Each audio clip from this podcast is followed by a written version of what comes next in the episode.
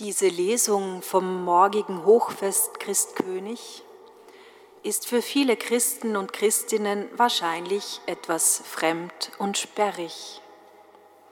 Es ist die Rede von Blutsverwandtschaft, von einer charismatischen Figur des Fürsten und Königs, der in den Kampf und wieder zurückführt, von David, der hier zum wiederholten, insgesamt schon dritten Mal zum König gesalbt wird. Manchmal kann es hilfreich sein, einen geschichtlichen Zusammenhang in Erinnerung zu rufen. David ist eigentlich schon König seit mehreren Jahren, und zwar König von Juda im Süden, nicht aber von den Nordstämmen Israels. Es geht in diesem Text also auch darum, wie ein Verantwortlicher, ein Chef, hier König David, anerkannt und respektiert werden kann, und zwar von allen, Nord und Süd. Der Text nennt dafür drei Gründe, drei Zutaten. Wir sind doch dein Fleisch und Bein, ein Anerkennen einer einheitsstiftenden Beziehung, die Unterschiede und Differenzen nicht negiert, sondern verbindet, Gemeinsamkeiten sucht und benennt. Ein zweites Motiv im Text ist der militärische Erfolg, das Behüten beim Fortgehen und Wiederkommen. Du hast uns in den Kampf und wieder nach Hause geführt. Und schließlich die Verheißung, die Zusage Gottes als Befähigungsmerkmal. Zu dir hat der Herr gesagt, du sollst der Hirt meines Volkes sein. David wird also zum König gesalbt. Ja, diese Salbung wird ihm Stärke verleihen, Anerkennung, göttliche Vollmacht und auch menschliche Macht. Doch nicht diese Ideen sind es, die schon automatisch zur Einheit führen. Ganz entscheidend ist es, und das zeigt uns auch der Text, wie diese Einheit im Großen und im Kleinen zustande kommt.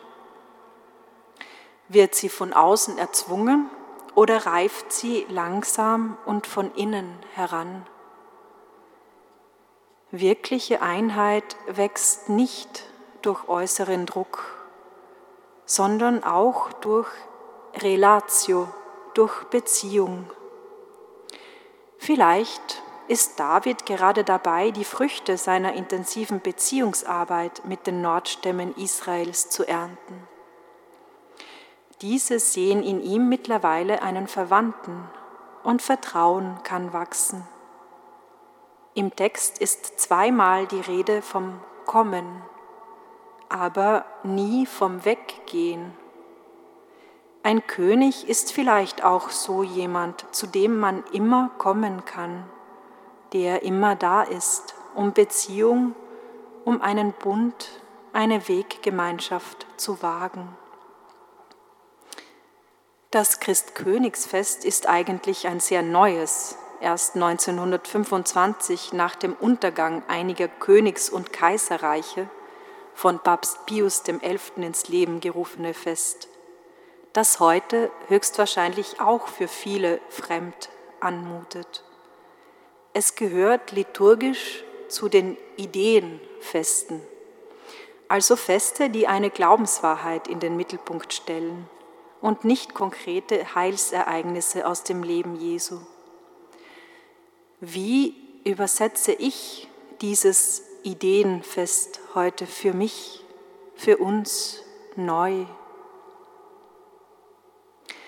Welche Wirklichkeit, welche Realität steht hinter der Idee des Königs? Was bewirkt dieser Jesus Christus mit seinen Dornenkrone statt der Herrscherkrone und seiner scheinbaren Ohnmacht in meinem Leben? Jesus ruft in sein Reich. Er ist kein Herrschender, Dominierender sondern ein rufender König. Er ruft unaufhörlich, ganz leise.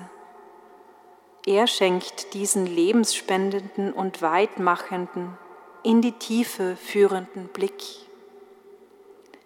Das macht empfänglich, offen auf Beziehung, auf Bund, auf Nachfolge, auf Gottes Kindschaft hin. Das wünsche ich uns allen für dieses Fest.